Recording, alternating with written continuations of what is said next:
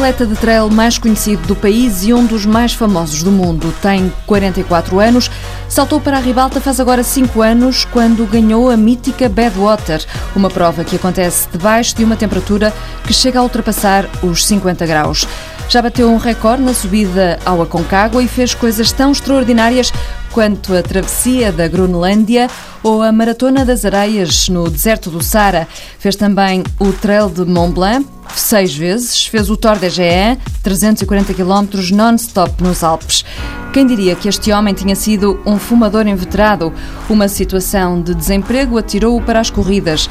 Deixou de fumar, começou a subir montanhas, descobriu uma incrível capacidade física que o levou a espalhar a bandeira portuguesa pelo mundo inteiro e a ser respeitado pelos pares, cá dentro e lá fora. Mas porque a idade não se congela e os anos começam a passar, espraiou a vista para o futuro. Começou a organizar provas, trouxe há dois anos o Campeonato do Mundo para Portugal e movimenta para os números do turismo desportivo dezenas de diferentes nacionalidades que ficam rendidas à beleza do país. Carlos Sá é um self-made man, um atleta, um empresário, aquilo que hoje se chama um empreendedor. É ele o primeiro convidado deste programa, onde se fala de tudo menos futebol. Carlos Sá já fumou dois maços de tabaco por dia. Pesava 96 quilos, fumava dois maços de tabaco, tinha uma vida dedicada apenas e só ao trabalho. Uh, trabalhava no têxtil, nós uh, vivo no, uh, no Val do Cábado, portanto em Barcelos, e nessa altura, quando eu era criança, jovem, comecei a trabalhar com 13 anos, nós dizíamos que era a China da Europa, não é? Todas as crianças eram obrigadas ou, ou eram incentivadas a um, trabalhar. E um, a nossa alimentação era um, a máquina lá das, dos snacks e dos chocolates e das, eh, das Coca-Colas uh, e é muito fácil um, nós uh, não tendo este rigor uh, alimentar e esta dieta, a ganharmos imenso peso. Quando chegamos a, a uma idade, uh, aquela idade que eu chamo de idade da parvalheira, uh, em que queremos experimentar tudo e mais alguma coisa, experimentei também o tabaco e rapidamente dei por mim completamente viciado e, e, cheguei a esse, a esse, limite, a esse ponto em que subir 33 graus em casa era um grande esforço para mim. Qual foi o momento em que foi preciso mudar o chip para mudar o estilo de vida?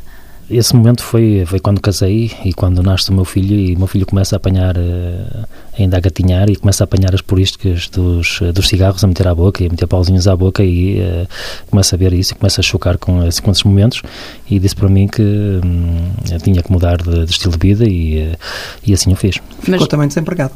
Mais tarde acabei por ficar desempregado, sim o têxtil na, naquela zona, com a abertura dos mercados à China, acaba por começar a ter uh, grandes dificuldades e eu toda a vida não sabia fazer mais nada senão trabalhar no têxtil e comecei a ver um futuro muito, muito complicado. Acabei por uh, fazer os uh, cursos profissionais que na altura estavam uh, muito na ordem do dia e completar o 12 ano também com esses cursos profissionais e aí tinha bastante mais tempo para uma outra atividade que entretanto acabei por iniciar, que era o montanhismo e a corrida e tendo mais tempo para treinar e tendo mais rigor começo a ter resultados também aí. Ou seja, mas o deixar de fumar e o começar a, praticar mais Sim, montanhismo foi, mais, foi... foi antes. Logo casei, eu casei com 24 anos. Mas uma coisa puxou a outra? Sim, sim, sim, sem dúvida, porque nós quando temos um vício, se não arranjarmos um outro, eh, é muito difícil largar o, eh, portanto, esse vício. E aqui a, a, a montanha primeiro e depois a corrida foi o meu escape e foi isso que me fez mudar de vida, sim. E mais ou menos nessa altura fez um curso de montanha com o João Garcia? Sim, sim, foi nessa altura. Eh, o João Garcia acaba por conquistar o, o Ibareste e salta para a Ribalta também. Uh, e ele disse que um dia gostava de o conhecer e ao fim de seis meses estava a fazer o curso com ele e ao fim de um ano já estava a subir montanhas hum, com ele e em 2005 já estava no Peru a fazer eh, expedições de alpinismo, portanto a ascensão foi muito rápida, na altura ainda com 80 e tal quilos, uh, mas ele já notava em mim alguma alguma capacidade, eh, ele dizia-me, se dedicas a isto vais ter, vais ter futuro, eh, já era diferente dos outros. Permita-me ler aqui um bocadinho deste texto. Tinha uma admiração especial por provas de longa distância e Carlos Lopes como ídolo. Com apenas 13 anos foi ver os seus colegas de equipa na meia maratona de Vigo, em Espanha, pediu ao seu treinador para fazer um treino e meteu-se no meio do pelotão. A alegria de ir ultrapassando dezenas de atletas adultos era a energia que o fez esquecer de parar terminando a prova de 21 km em 1 hora e 26 minutos, para espanto de todos. Lembra-se disto, deste momento? Lembro disso como se fosse, como se fosse ontem. Eh, nessa altura, Lopes e, e a Rosa Mota um, ehm, encheram-nos de, de, orgulho e pôs eh, Portugal a correr. Uh, qualquer freguesia, qualquer festa de, de freguesia, uh, ao santo padroeiro dessa mesma freguesia existia quase sempre uma corrida de atletismo, eram, não eram os milhares que existem hoje nas corridas eh, populares, mas eram muita gente eh, a correr e muita gente jovem a correr, tal como eu. Um, o Núcleo Esportivo da Silva, onde eu comecei, é tinha essa formação nos jovens e quando iam correr uh, ou, ou para mais longe ou mesmo para o estrangeiro, levavam um autocarro de apoiantes dos familiares. Era uma, era uma grande festa e, uh, e aconteceu esse episódio, como muitos outros. Carlos Lopes era o seu ídolo? Sem dúvida, eu lia os livros do Muniz Pereira, uh, na altura levava o atletismo, tentava levar o atletismo um bocadinho a sério à maneira daquele tempo, não é? Uh, eu dava por mim a fazer séries uh, no meio do monte, porque eu vivo numa aldeia chamada Vilar do Monte, a minha pista era um estradão lá no meio do monte medido com a fita, portanto fazia lá os 400 metros e fazia lá as minhas séries porque não tinha como deslocar uh, ao estádio 1 de Maio em Braga, onde existia uma única pista em cinzas na altura ainda. E à nossa maneira a gente preparava-se para essas provas e fui tendo sempre uh, classificações uh, cimeiras já nessa altura, mas não se pensava muito na corrida como se pensa hoje, portanto antigamente era haviam aqueles atletas que conseguiam ir para grandes clubes como Sporting, Benfica e eram profissionais e eram, era o escape também às vezes a trabalhos muito duros, quer na construção civil, muitos atletas e, e até trabalho na, na lavoura, nos campos. Uh, daí, provavelmente, os atletas do Norte, uh, muitos deles tinham esses trabalhos mais duros, uh, tinham essa capacidade de resiliência ainda bastante elevada e um, hoje, de facto, a corrida uh, está muito diferente daquilo que era antigamente. E hoje é uma festa acessível a todos. Um, antigamente tinha-se medo de fugir da ambulância, como se costumava dizer, portanto, e, e era impensável naquela altura termos uh, meias maratonas com 20 ou 30 mil pessoas, sem dúvida. Parece que esse bichinho do atletismo que existia já aqui nesta idade, muito aos 13 anos, ficou assim um bocadinho adormecido, foi durante uns tempos até depois ressurgir? Sim, eu acho que se não tivesse tido esta, esta experiência, nunca teria tido os uh, resultados que tive posteriormente. Se eu não tivesse feito séries no meio do monte, se não tivesse andado a fazer sprints quando a minha mãe se esquecia no meio do monte de qualquer coisa e eu tentava chegar a casa e fazer o recado que ela me pedia e rapidamente estava ao pé dela para surpreender que fui rápido e fazê-lo descalço mesmo. Nunca tinha ganho aquela habilidade que é necessária para uma modalidade que se chama trail hoje. Portanto, eu acho que nasci a praticar trail, nasci a tal como muitos uh, outros atletas que nasceram na montanha e, têm essa adaptação muito fácil uh, a esta modalidade agora. Uh, portanto, se não fosse este passado que me ensinou tudo isto, eu acho que nunca, nunca conseguia ter os resultados que acabei por ter e, e que espero continuar a ter. É um apaixonado pelo Jerez? Sou um apaixonado por Portugal uh, e tenho a Serra d'Arga, Jerez, uh, porque são as duas montanhas, ou as duas serras estão ali muito próximas de casa, uma a 40 km, outra a 70 km. Uh, este fim de semana organizou um treino na Serra d'Arga. Neste fim de semana, pela interrupção. Neste fim de semana foram 2.500 pessoas uh, de mais de 20 países a nos visitar, como é hábito, portanto muita gente tenho esses palcos como uh, por estarem muito próximos da minha casa como cenário de treino uh, e logicamente sou, sou apaixonado também por isso. É? Como é que alguém se prepara para correr 250, 300 quilómetros ninguém se consegue preparar uh, para correr essa distância. Portanto, uh, nós temos de estar bem fisicamente, uh, mas é a nossa capacidade mental e a nossa capacidade de superação que nos leva à, meta. Acho que qualquer atleta que vá correr uma prova de 100 milhas, como, como é o Ultra de Mont Blanc, que são 170 km com 10 mil metros de desnível positivo, para quem não entende bem esta linguagem, é como subir da Covilhã à Torre 10 vezes e descer. Ninguém se prepara para um esforço tão intenso quanto este. Um, nosso corpo vai quebrar, uh, seja aos 80, aos, aos 100 km, há de ser depois a nossa capacidade de desligar a dor, desligar todo esse sofrimento e nos arrastarmos, entre aspas, a ritmos elevados até, até à meta. Quanto tempo? Uh, o Traté de Mont Blanc uh, são cerca de 22 horas uh, a correr non-stop. Mas se medirmos entre o peso que tem a preparação física e o peso que tem a preparação psicológica, uh, como a psicológica é que... ganha, sem dúvida. Ganha a psicológica? A psicológica ganha, sem dúvida. Dou o exemplo de, que aconteceu uh, muito recentemente, uh, há cerca de uma semana e pouco, em que um, um atleta meu, conhecido, um, um amigo, está a correr uma prova e ao fim de 110 km acaba por, na exaustão, acaba por quase nem conseguir caminhar Uh, e eu comecei a ficar preocupado porque era de noite, era uma zona perigosa. Consegui ligar com ele e tentei uh, perceber onde é que ele estava. Perigosa e, a que nível? E são desníveis muito consideráveis. Uma queda ao fim de um esforço tão grande quanto este, de noite, onde as pessoas estão exaustas, cansadas. Portanto, uma queda uh, num cenário como este pode bater com a cabeça, pode ficar uh, muito mal, pode até falecer, como acontece uh, por vezes. E conseguiu contactar e, com ele? E consegui contactar com ele, ele conseguiu-me descrever exatamente onde estava, praticamente não conseguia caminhar. E eu disse-lhe, daqui a 5, 10 minutos vais encontrar um, um refúgio, senta, descansa, hidrata e depois é só iniciar a descida. Não desistas porque não tens como desistir, porque não há helicóptero de noite que tu vá buscar essa, a esse, a esse sítio.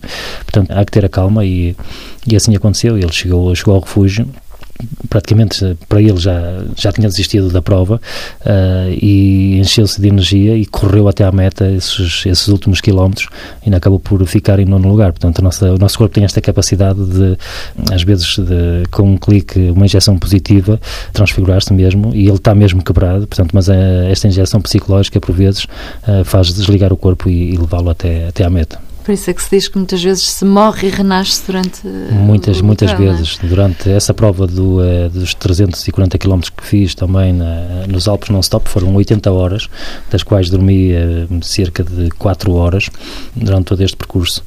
Um, durante 80 horas só dormem 4? durante 80 horas é uma prova non-stop, portanto, quanto menos as pessoas dormirem, uh, mais rapidamente vão chegar pode não ser bem assim. Portanto, nós podemos, Cansaço também conta, não é? Nós podemos, eh, por vezes, dormir 4 horas e conseguir recuperar. É uma gestão muito difícil de, de, se fazer. Portanto, isto não pode ser levado assim tanto, tanto à letra.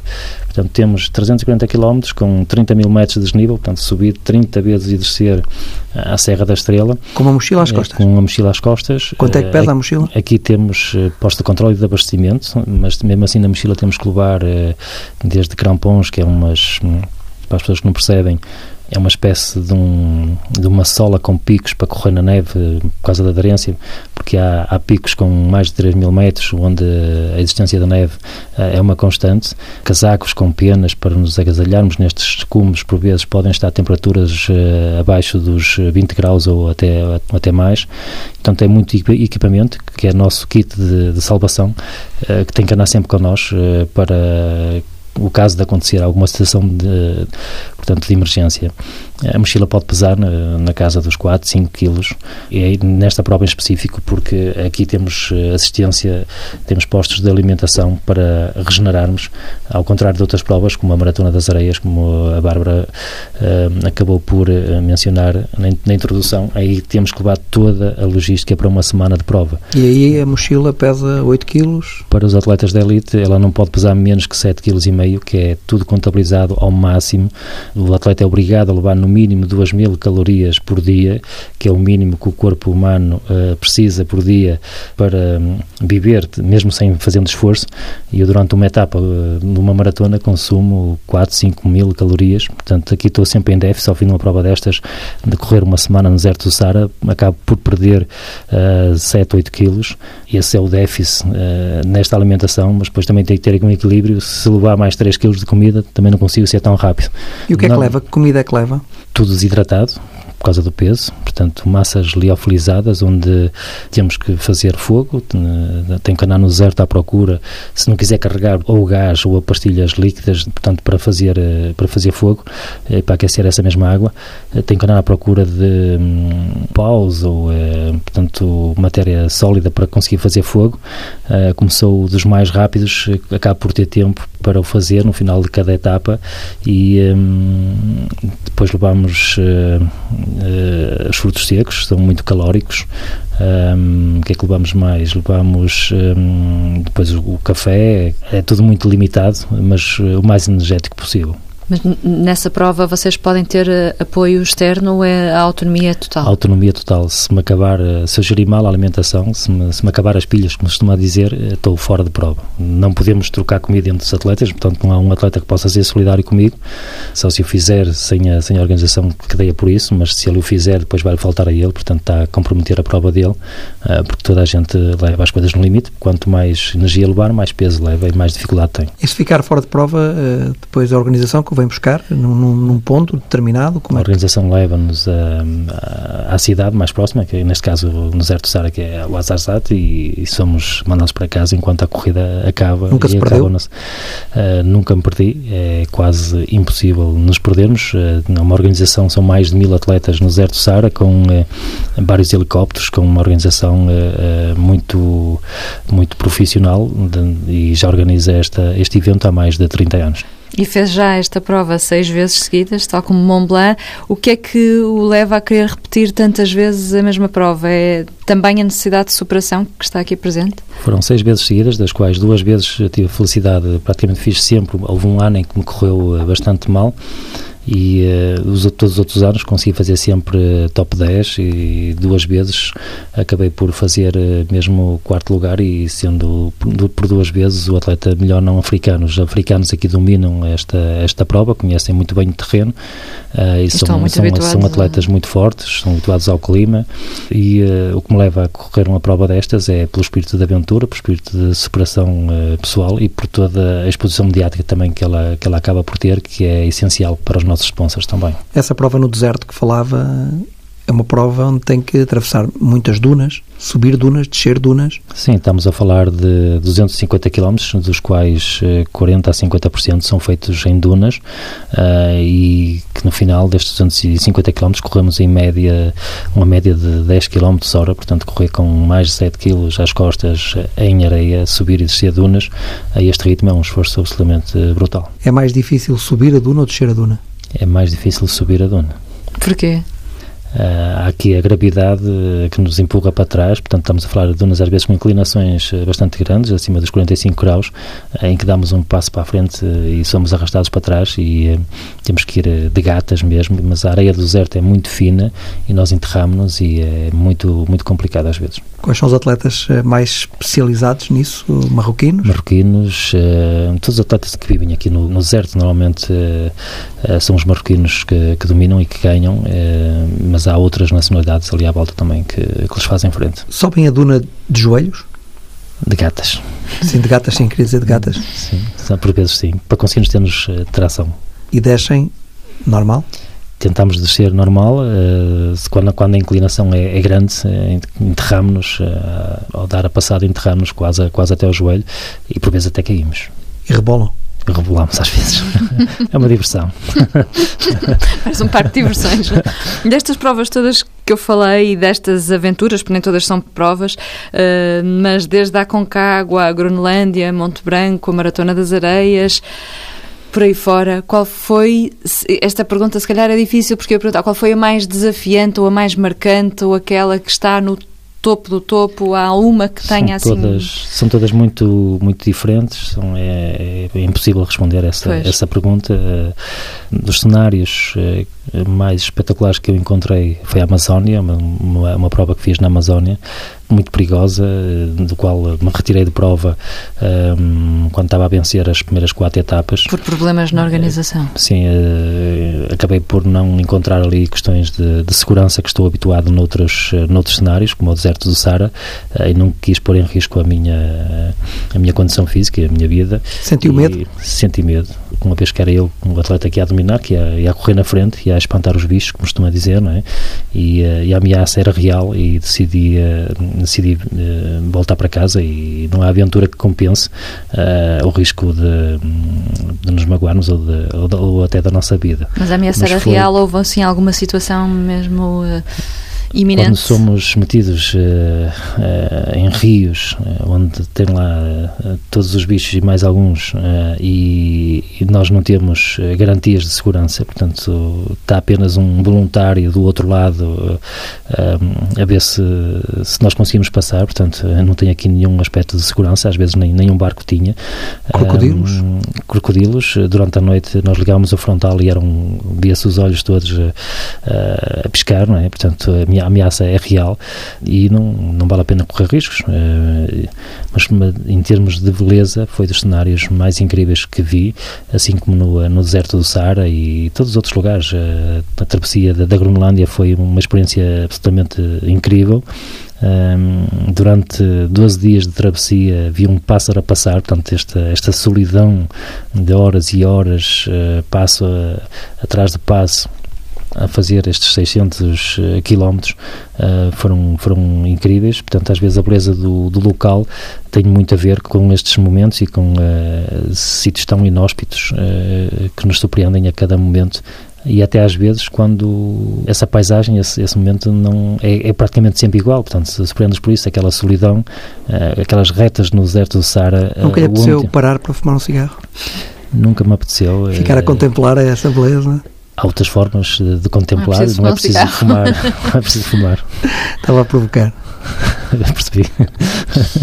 Há pouco dizia que no fim de cada uma destas provas eh, acaba em déficit calórico, obviamente. Eh, como é que é feita depois a recuperação? Calórico e outro tipo de déficit também. Eh, como é, como é que depois são os dias a seguir?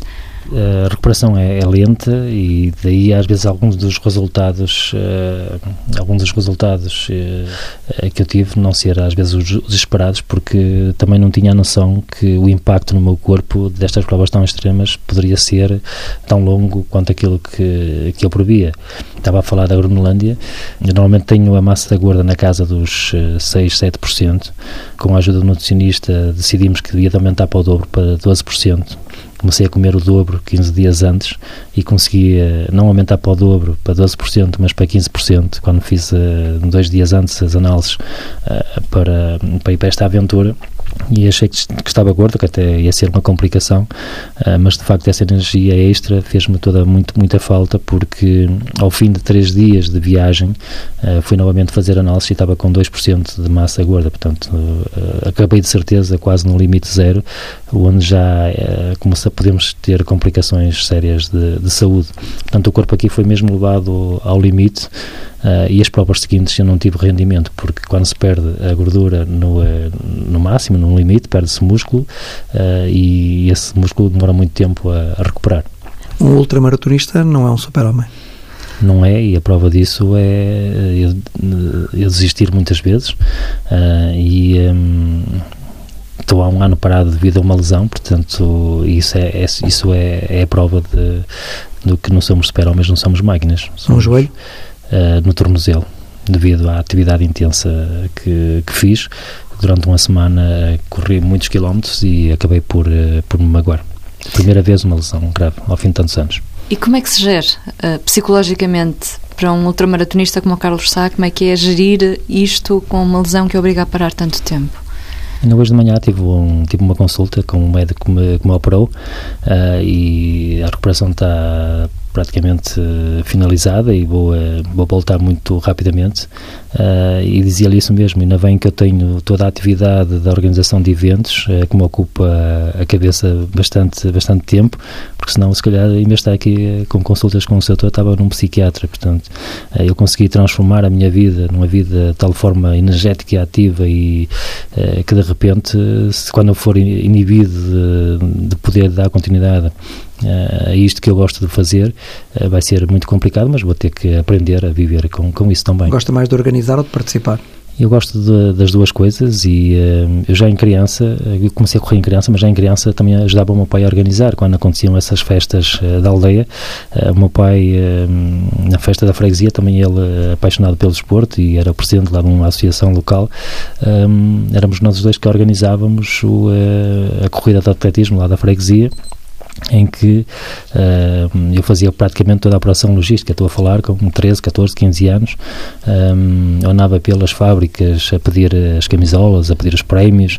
Portanto, eu já tinha esse gosto de fazer isto e, e ele continua até hoje. E os seus filhos agora também o ajudam assim na organização? O, praticamente todo o meu staff, aqueles locais onde nada pode falhar, eh, é praticamente toda a minha família, a minha família e a família da, da, minha esposa, estão todos comprometidos com o projeto e estão todos felizes a fazer aquilo que nós fazemos, porque fazemos é por, por amor e por, por gosto. Também correm ou se organizam? Uns caminham, outros correm uh, uh, e outros uh, organizam. Quantos filhos tem? Tenho dois filhos, um já, já, já homem, com 19 anos, e uma, e uma rapariga com 13. Esta parte da organização uh, foi crescendo ao longo dos últimos anos, uh, ao ponto de hoje já organizar, uh, já não sei bem... Oito eventos. Oito eventos. Como é que tem sido esse, esse crescendo e como é que foi essa organização desta parte mais empresarial? Como é que começou ter sucesso e depois foi um passo atrás do outro ou já estava tudo pensado antecipadamente? Não, uh, tal como a minha carreira começou por um acidente, a organização disto acaba da mesma forma. Portanto, eu quando decido organizar uh, a minha primeira prova, o Grande Trail da Serra d'Arga, uh, única e simplesmente aquilo que eu quis fazer que era um sítio tão bonito, eu quis mostrá-lo aos meus amigos, que na altura nós participávamos nas corridas em montanha, a palavra trail eh, praticamente não existia em Portugal ainda. Ainda não era esta moda. Ainda não, era, não existia a palavra trail, as pessoas diziam trial ainda, não conseguiam dizer trail. Um, havia assim um, um, circuito de corridas em montanha, cerca de 10 pelo país, um, em que não variava muito da corrida tradicional do, do corta-mato, só que feita em montanha, não havia, eram pistas de, de montanha, coisas mais, mais simples.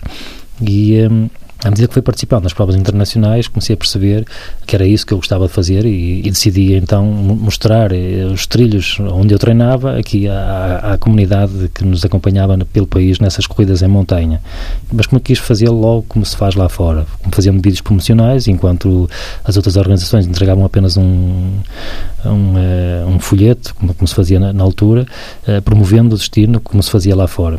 E de facto, uh, as imagens e a beleza que até os locais, muitos deles, uh, não conheciam, e eu abri trilhos onde estava tudo completamente inacessível, tudo fechado, com o mato, com a desertificação, as pessoas abandonaram os, os campos, a serra, e um, eu andei feito, chamo uh, dos trilhos de Jabali, feito a descobrir os trilhos de Jabali, que normalmente eles levam-nos sempre a, a, sítios muito, muito bonitos, uh, e depois a abrir esses mesmos, mesmos trilhos e a devolver esses sítios deslumbrantes. Limpar, no fundo, uh, limpar o terreno, não é? E encontrar sítios mágicos nesses locais, às vezes cascatas, lagoas absolutamente fantásticas. E é menos perigoso que seguir o trilho do crocodilo. Exatamente, moinhos e, e é mesmo, mesmo mesmo aqui as pessoas destas aldeias, uh, ao fim de, de, tantos anos de abandonarem os campos, uh, voltaram a, a, conhecer a beleza que, que têm e um, esse evento acaba por eh, mudar uh, por completo um, a realidade da corrida em montanha do trail em Portugal. Nessa primeira edição tive que fechar as inscrições com 750 inscritos um, e no ano seguinte logo mil e tal pessoas e sempre, sempre a crescer e hoje são muitas as provas em Portugal que têm mais de mil atletas ou até mais de duas mil pessoas. É possível incluir uma parte do percurso debaixo de terra em gruta ou não? Já existe é, é possível, já existe e um, algumas, algumas provas uh, usam as minas também para fazer essa descoberta da, da natureza e destes locais que, que, acabam por ficar por vezes abandonados. Há algum sítio do mundo onde gostasse de correr que não, não tenha corrido ainda? Ainda não corri uh, uh, nos, nos, Himalaias, uh, será um dos, dos, próximos destinos, logo que esteja recuperado. é um dos locais que tenho que fazer. É o primeiro objetivo, quando curar a lesão, é ir aos Himalaias? Não tenho pressa, mas é daquelas coisas que não, não, quero, não quero deixar de fazer. Qual foi a prova mais longa que fez até hoje? foi esta última que me trouxe esta, esta lesão, que é o Torre do Geo nos Alpes. E, um, São 340 km. 340 km non-stop a subir e descer montanhas de, entre os 2.500 a 3.000 metros. Portanto, é, é uma prova Lisboa, muito, muito extrema, com muitas terras da estrela pelo meio. Entretanto, para além de, de, toda esta atividade, também abriu centros de trail. Quero explicar um bocadinho melhor o que, é que são os centros de trail? O centro de trail é um espaço, uh, um, vamos imaginar uma prova num local, numa montanha, num, onde os trilhos estão sinalizados, uh, qualquer pessoa um, que se desloque hoje a Penacova uh, tem o, um edifício onde pode receber informações, onde pode tomar banho no final e onde podem seguir quatro percursos, no mínimo, Uh, divididos por dificuldades. Uh, o percurso mais, mais curto, especificamente em Penacova, tem 15 km e, com um pouco de desnível, e daí para cima, portanto, consegue-se fazer um treino de, de, mais ou menos 40 minutos, uma hora, ou até 3 ou 4 horas, como é o caso do percurso maior, que tem 42 km. É uma prova aberta o ano inteiro, onde qualquer pessoa que faça uma visita ou que esteja de passagem por este local consegue fazer um treino em segurança, como se fosse uma prova, uh, mas não organizada. Portanto, é algo que eu acredito que no futuro, com uh, o aumento de participantes, como está acontecendo no nosso país, portanto, vai acontecer em muitos mais locais e vai ser um espaço com muito sucesso. E normalmente aparecem pessoas de que idade? A praticar ou a querer praticar? De todas as idades e temos muitas mulheres neste momento. A Serra d'Arga tivemos 40% de, de mulheres. Há oito anos atrás, na primeira edição, não consigo dizer com toda a certeza, mas acredito que não tivessem 50 mulheres num universo de 700 e tal inscritos. As mulheres daqui a pouco passam-nos a perna, como se costuma dizer. Um, isto prova que o trail e a corrida em montanha não é para homens de barba rija, é para todos e acessível a todos porque nós oferecemos eh, distâncias eh, mais curtas para as pessoas fazerem introdução, distâncias mais eh, desafiadoras. E, e quando até... o Carlos diz pessoas de todas as idades, eh, jovens, naturalmente, e depois até que idade é que aparecem pessoas para se inscrever? Olha, no, às vezes tem problemas com o seguro, porque os seguros eh, só cobrem pessoas de idade até aos 70 anos e tenho tido com muita gente com mais de 70 anos Uh, inclusive no Peneda Gerês Trail Adventure, que é uma prova de 8 dias à semelhança do, dessa do Zerto Sara, mas feita no Parque Nacional Peneda Gerês. Tive um atleta dos Estados Unidos com 78 anos e completou esses 220 km a subir e descer montanha uh, durante 8 dias, a correr uma média de 30 a 40 km diários. E esse é quase um super-homem ia ser quase um super-homem e ficou muita gente nova atrás dele. Mas encontra muita gente mal preparada para correr distâncias grandes? É normal que, com uma exposição mediática com a corrida em montanha que o trail tem hoje, as pessoas não tenham, uh, por vezes, uh, a informação uh, necessária e criam alguma expectativa que uh, veem, as fotos, veem os comentários no Facebook e são levadas a querer experimentar. Por vezes têm a consciência de saber se, se, estão preparadas ou não. Portanto, sem o fazer também nunca vão perceber. Nós, a organização, por vezes, somos surpreendidos com situações complicadas e até que podem comprometer, às vezes, a a própria organização. Acontece muitas vezes eh, eu estar na linha de partida e, e basta-me por vezes olhar para a construção física da, da, pessoa que eu vejo logo que poderei ter problemas. De outra forma, também somos surpreendidos. E um voluntário diz-me isto uh, exatamente ontem, uh, em que vê pessoas que até mereciam um prémio, pessoas quase obesas, com estrutura física muito, muito fortes, e elas a conseguir ultrapassar obstáculos que são quase impensáveis. Portanto, elas efetivaram a inscrição e conseguiram superar este desafio. Portanto, provavelmente já o tinham feito antes, mas de facto é um momento de superação para elas também. E aí um lado mental também, já referiu, não é? Sim, há um lado, há um lado mental. Superação. Sim, sem, sem, sem, dúvida. Às vezes o problema é quando o desafio que tem que ultrapassar pela frente, uh, quando elas não conseguem fazer, porque muitos destes locais não são acessíveis uh, a resgates, portanto, não é um voluntário ou dois ou três que vão conseguir depois uh, uma situação de queda. Um... Já teve algum problema enquanto organizador de alguma situação desse género? Felizmente nunca tive uma situação grave, mas, mas acontece sempre. Temos de estar preparados, acontece sempre sempre uh, situações de, de resgate. E num caso desses, quem é que pode ir lá buscar o atleta? Nós temos uma equipa sempre preparada para assistir estes, estes atletas. Uh, agora, por vezes o tempo de assistência de, e de resgate da pessoa, locais inóspitos como são estes, é, pode ser demorado e pode ser complicado. Portanto, daí que nós alertamos sempre às pessoas para medirem bem aquilo que, que vão fazer e para terem consciência do, do esforço físico que esta atividade exige. Não é? Mas essa questão da segurança para si é mais importante quando organiza uma prova ou o que é que caracteriza é uma, uma boa organização? É, uma, é um aspecto fundamental, é um aspecto do qual temos que estar uh, muito atentos e é dos que pode criar sérios problemas, que é para os atletas e mesmo para as organizações. Eu acho que se pode medir quase por aí uh, o nível da organização, se é, se é bom ou ótimo ou péssimo. Uh, às vezes não é para a qualidade dos abastecimentos, aqueles produtos que nós disponibilizamos para o atleta repor a sua energia.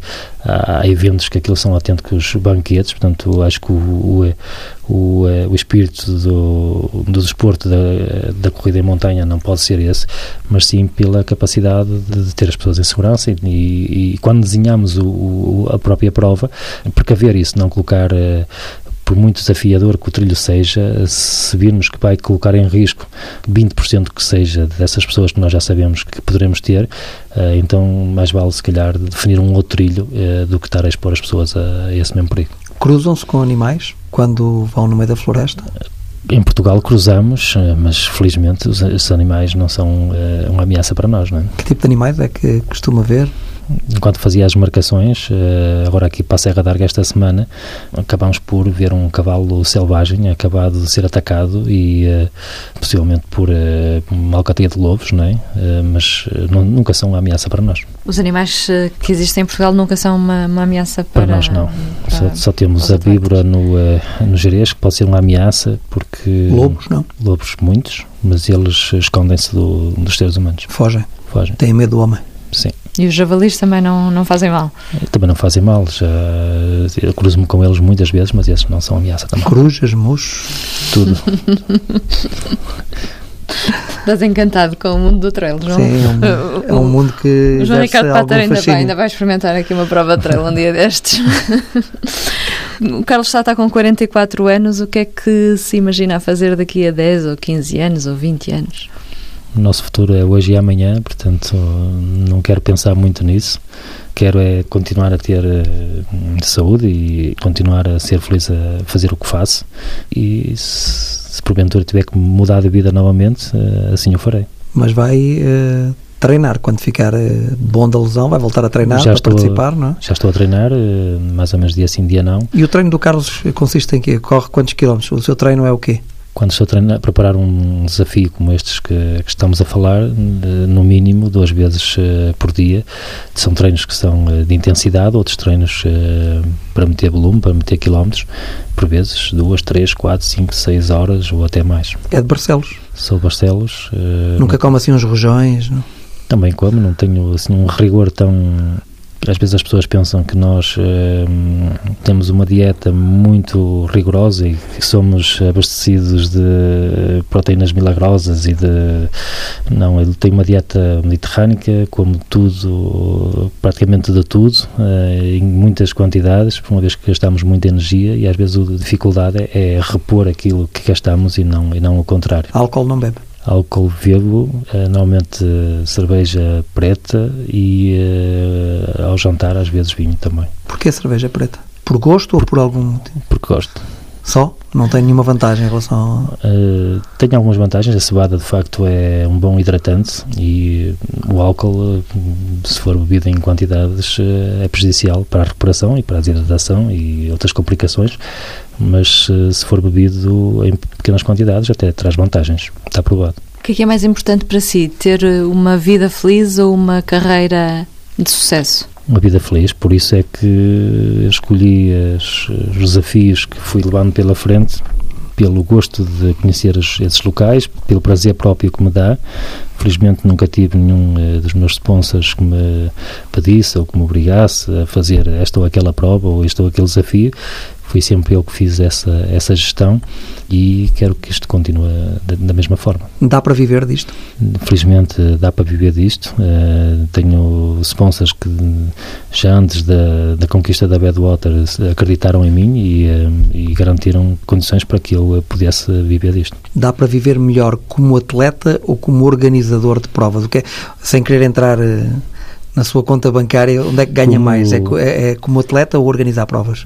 Como atleta, hum, dá para ter uma vida eh, dedicada a esta atividade. Como organizador, os primeiros uh, 3, 4 anos dava para organizar estes eventos uh, com as mínimas condições uh, possíveis, sendo que um, todo o staff não era remunerado. Depois comecei a ter desafios maiores e tive a necessidade de ter staff profissional e já somos uh, cinco pessoas portanto, e aí as coisas começam-se a complicar e, e, eh, e, é um outro desafio também. Mas em Portugal é muito raro que um atleta de trail se dedique exclusivamente ao trail. Em Portugal e no mundo. E no mundo, sim. Uh, são, são atividades que têm uh, pouca exposição mediática e eu não, não acredito que uh, os meus sponsors consigam rentabilizar o investimento que fazem a mim. Fazem-no porque acreditaram no, no, meu trabalho e por... são sponsors ligados aqui? Ausea Energia, ligada, ligada à energia, um, ao gás e, a, e as outras energias, e a Berg Outdoor, ligado ao, ao, a esta atividade, a estes equipamentos desportivos. Nunca mais entrou numa fábrica têxtil? Já entrei numa fábrica têxtil, mas não para trabalhar. Qual é a sensação quando entra numa fábrica parecida com aquela quando, onde trabalhou? Quando, uh, nos últimos anos em que já lá trabalhava, já não tinha prazer no, no que fazia e a sensação não é, não é de, de saudade. O que é que fazia exatamente? Na fábrica? Nos primeiros anos trabalhava com tiares circulares, eh, dois, três anos, e depois eh, eu tive uma admiração sempre especial pelas pessoas que punham tudo aquilo a funcionar, quer na, na parte mecânica, elétrica e eletrónica, e, e, disse para mim que gostava muito de, de, poder ser uma dessas pessoas. Como tinha largado a escola com o sexto ano, tive a necessidade de tirar cursos profissionais e treinava, estudava uh, à noite, portanto, uh, na altura trabalhavam-se 9 horas, das 8 às 7 da tarde, e às 7 e meia já estava na, na escola para conseguir tirar o nono ano, uh, e depois no final da escola, que acabava às 11 e 20 da noite, o meu irmão trazia-me de motorizada a minha mochila, eu vinha a correr para casa para fazer o treino diário, que na altura também fazia a corrida, portanto fazia tudo, não fazia nada bem feito, e daí ter adiado se calhar a carreira de desportista. Gosta de andar de automóvel, de moto? Ou preferir a pé? Gosto mais de correr. E tanto é que quando andava na escola, no ciclo preparatório, eh, os meus colegas iam de autocarro e eu ia de bicicleta a tentar chegar primeiro com o autocarro. Portanto, fui sempre ligado aos desafios. Quem é que chegava primeiro? Às vezes ganhava eu. O autocarro? Às vezes ganhava eu o autocarro, sim. Carlos Sá, foi um gosto enorme recebê-lo aqui no Tudo Menos Futebol, na primeira edição deste programa. Um abraço. Muito obrigado, obrigado por ter aceitado o convite e até sempre. Obrigado. obrigado.